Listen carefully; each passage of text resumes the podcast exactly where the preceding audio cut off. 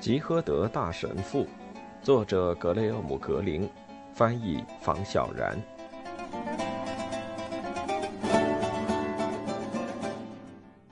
二，两人开车飞快地逃出了莱昂。随着道路海拔的升高，罗西纳特有几次都貌似跑不动了。瞧着路前方灰秃秃、层峦叠嶂的石山，镇长道。你说过想找个安静的地方，现在是时候做出决定了：是去布尔格斯还是奥塞拉？布尔格斯会勾起我不愉快的回忆。太棒了，教士！我还以为你想去看大元帅的总部呢。我更喜欢和平的宁静，而不是战后的宁静。那种宁静总沾有死亡的味道，而且那种死法也不是善终。但是桑丘，一想到修道院，你不会心生厌恶吗？心生厌恶？为什么？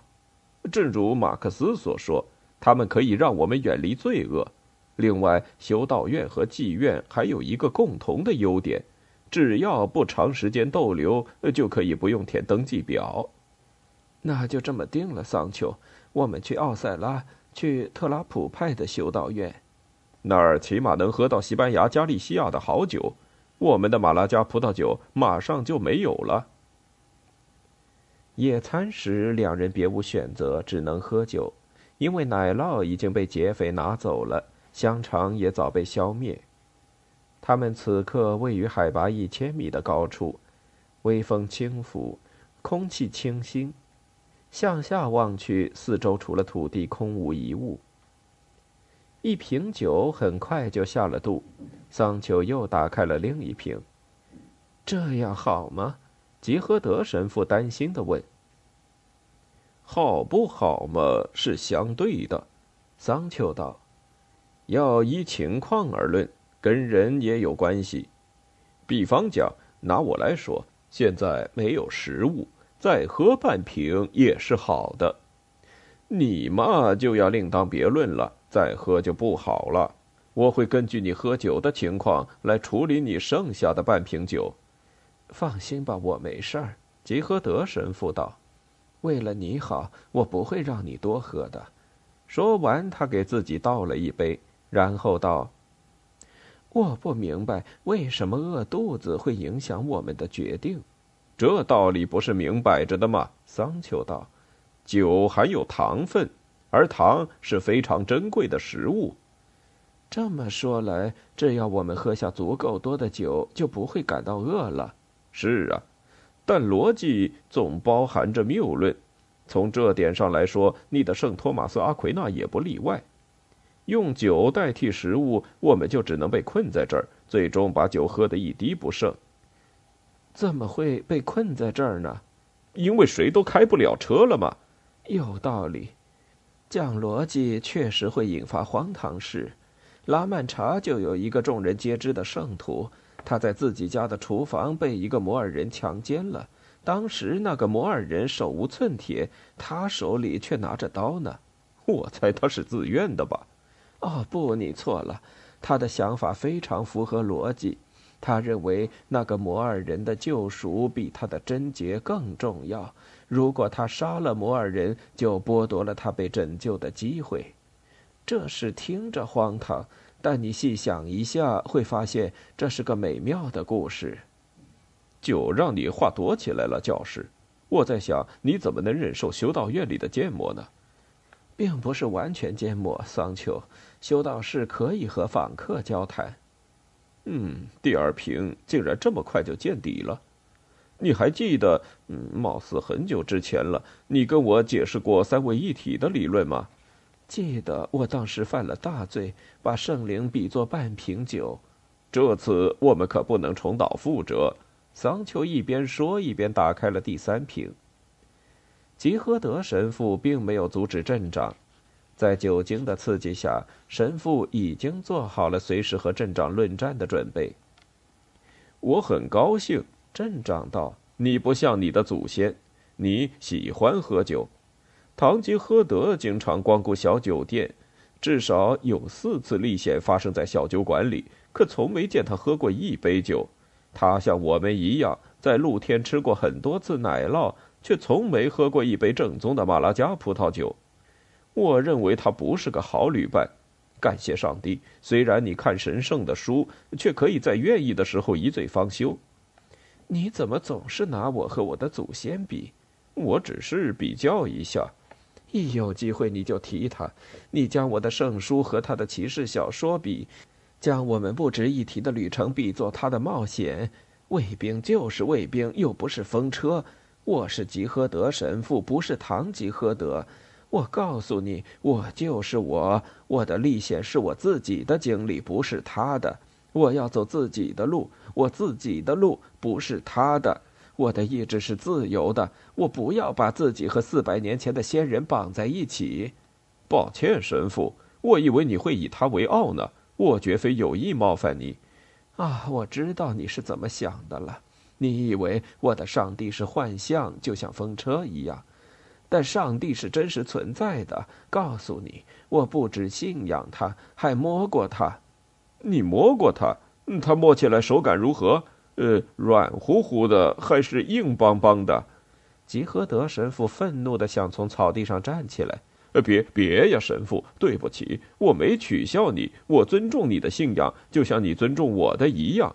呃，但你我有一点不同，我确定马克思和列宁真实存在，而你只能相信上帝是真实存在的。我说过，这不是信不信的问题。我摸过上帝。神父，我们谈得很尽兴，这是第三瓶了。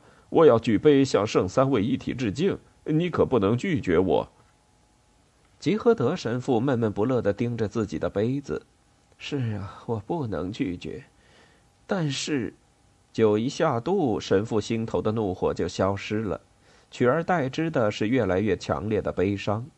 他说道：“你觉得我是不是喝多了，桑丘？”桑丘瞧见吉诃德神父双眼泛着泪花，神父，我们的友谊，没错，我们的友谊坚不可摧。桑丘，我只希望我没说错话。你指什么呢？我还希望拥有知识。我是个极其无知的人，我在埃尔托沃索镇教的很多东西，我自己根本就不了解。我一直不求甚解。比如三位一体论了、自然法则和弥天大罪这些理论，我只是照本宣科，却从未扪心自问：我真的相信他们吗？回到家里读着我的书，书中写到了爱，我以为我能理解爱，其他问题似乎都不重要了。我不明白你在烦恼什么，神父。让我心烦的，是你，桑丘。和你在一起的四天，我感到烦恼。一想到吹气球，我就想乐。还有那部电影，我当时为什么不感到震惊呢？为什么没有离开电影院呢？埃尔托沃索镇的生活仿佛已经是一百年前的事儿了。我再也不是原来的我了，桑丘。我觉得天旋地转。你是有点醉了，神父，仅此而已。这是正常的嘛？唠唠叨叨、头昏眼花，没错，都很正常。那感到悲伤呢？有人会感到悲伤的，有人会吵吵闹闹，开心的不得了。还是只喝奎宁水的好。我觉得我开不了车了，可以让我开。洛西纳特认生的，让我先打个盹儿，然后再出发。如果我说了什么得罪你的话，桑丘，别在意，那都是醉话。你没说错话。躺会儿吧，神父，我给你放风。我经受过伏特加的考验，可以保持清醒。吉诃德神父在两块岩石间找到一块柔软的草地，躺了下去，却没有马上睡着。他说道：“黑里贝特约恩神父认为，醉酒比暴食罪过更深。我不明白他为何这么说。我觉得我们能在一起，要感谢醉酒，桑丘。”醉酒对友谊有好处，暴食却一点儿都没有好处。但我记得约恩神父说过，暴食只不过是轻微的小罪，即使吃撑到吐，这是他的原话。我已经不再认为黑里贝特约恩神父是道德神学的权威了，就像我认为托洛茨基不是共产主义权威一样。人喝醉了真的会做出可怕的事吗？也许吧，有时会的，前提是失去自制力。但那也不总是坏事，有时失控是好事。比如在恋爱的时候，就像电影里那些人。呃，也许吧。也许再醉一些，他们就会把气球吹破的。岩石间传出了一阵奇怪的声音，镇长愣了好一会儿，才听出那是大笑声。接着，他听到吉诃德神父说：“桑丘，你就是我的道德神学家。”不一会儿，奇怪的笑声消失了，取而代之的是微微的鼾声。三，旅途劳顿，再加上喝了不少酒。不一会儿，镇长也进入了梦乡。他做了一个梦，是那种即使醒了却依然记得所有细节的梦。他梦见吉诃德神父不见了，自己在四处寻找神父。他手中拿着紫色袜子，一边找一边挂念着神父的安危。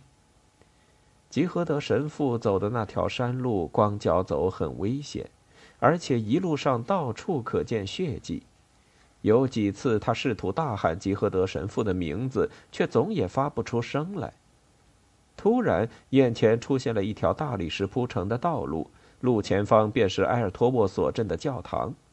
镇长听到教堂里传出奇怪的声音，他拿着紫色袜子走进教堂，瞧见吉诃德神父好像一尊圣像立于祭坛之上，下面的人正在哈哈大笑，而吉诃德神父却在哭泣。镇长猛然从梦中惊醒，有种大祸临头的预感。此时夜幕已经降临，吉诃德神父真的不见了。镇长像在梦中一样去找吉诃德神父。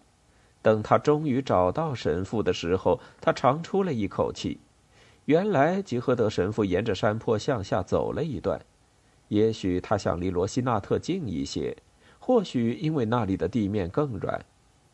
神父脱掉紫色袜子，用鞋和袜子给自己做了个枕头，此刻正枕着枕头呼呼大睡呢。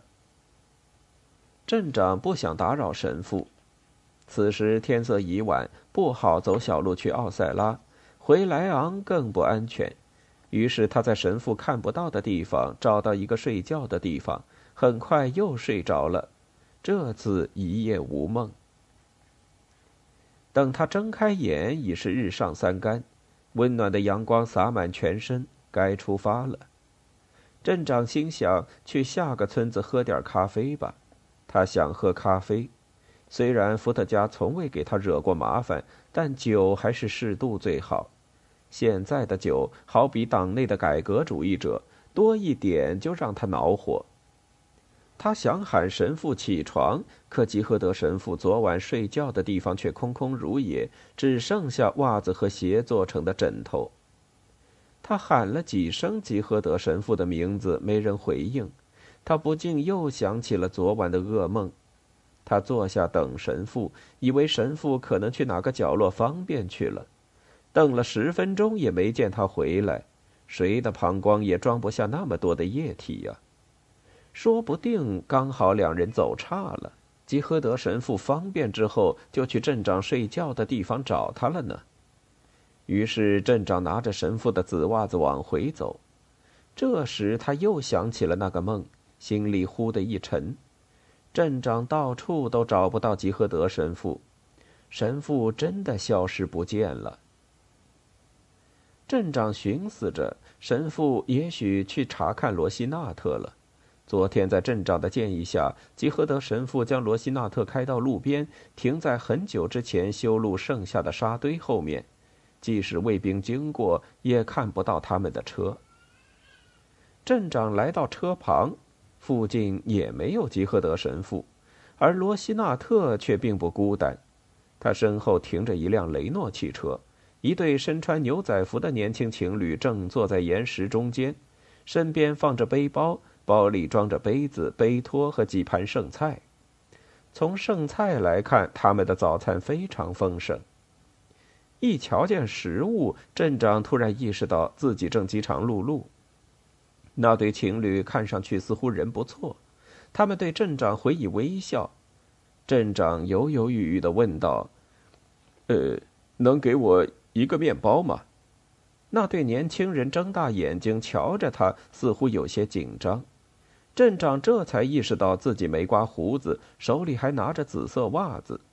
对方看上去像是外国人，年轻男子带着一口美国腔。我只懂一点点西班牙语。诶，Parlez-vous français？哦，un petit peu。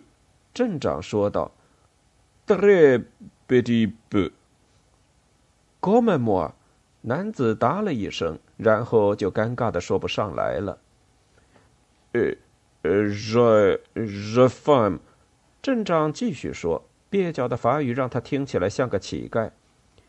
Je je pense si vous avez fini votre。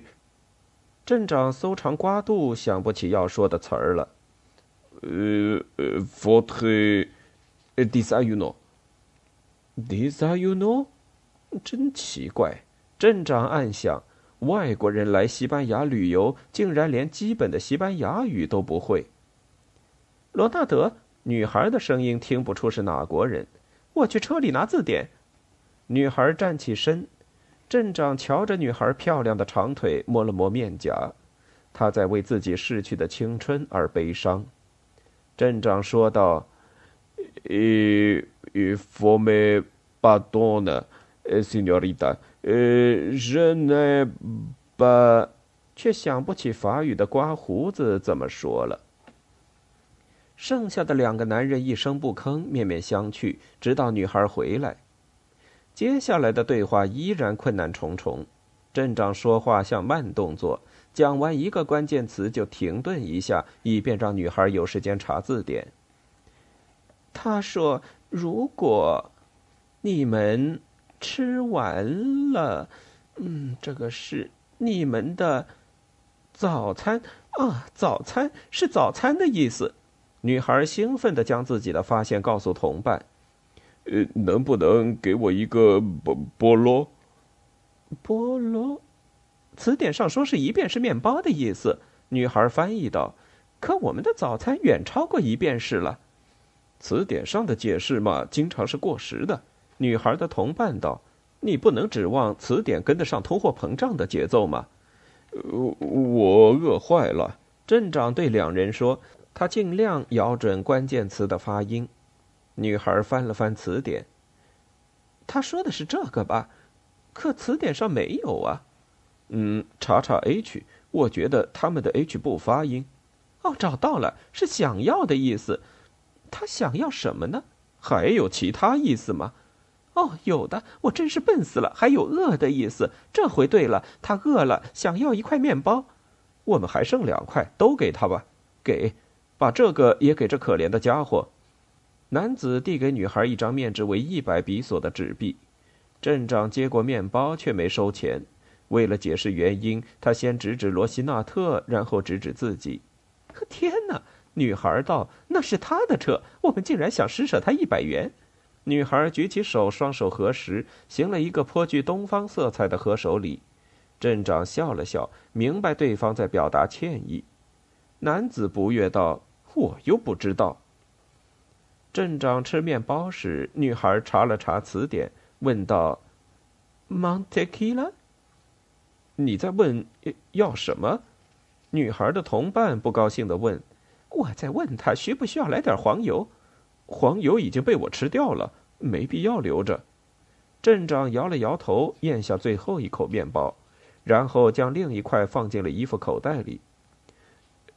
Para mi amigo，镇长解释道：“哈，我听懂了。”女孩兴奋道：“她要把面包留给她女人。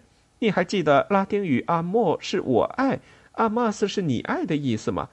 我不记得怎么用了。我猜他们一定像我们一样躲在草丛里亲热呢。镇长一只手围在嘴巴上，又开始喊叫吉和德神父的名字，依然没人回应。你怎么知道那是个女的呢？年轻男子问道。他一心要给女孩找茬。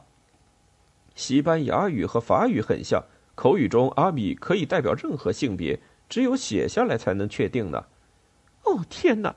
女孩惊讶道：“你觉得他说的会不会是刚才被人抬着的尸体？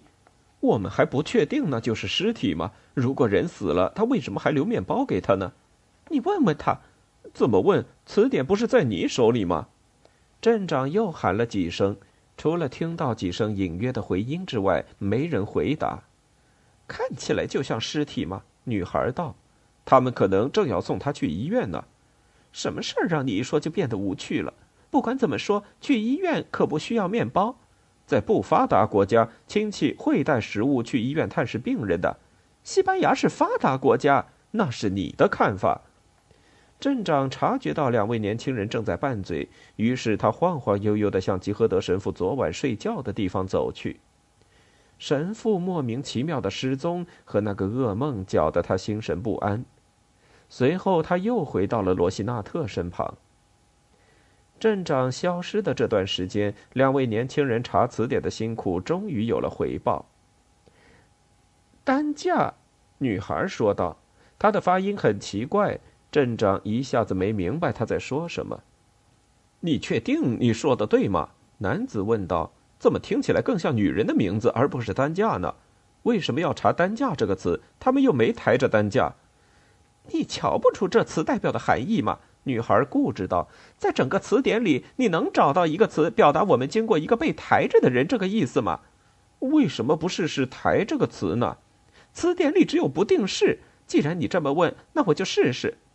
transporta，女孩说道。卡米拉。镇长突然明白女孩想说什么，但不确定自己理解的是否正确。懂得。镇长绝望的追问：“懂得？我想他说的是哪里？”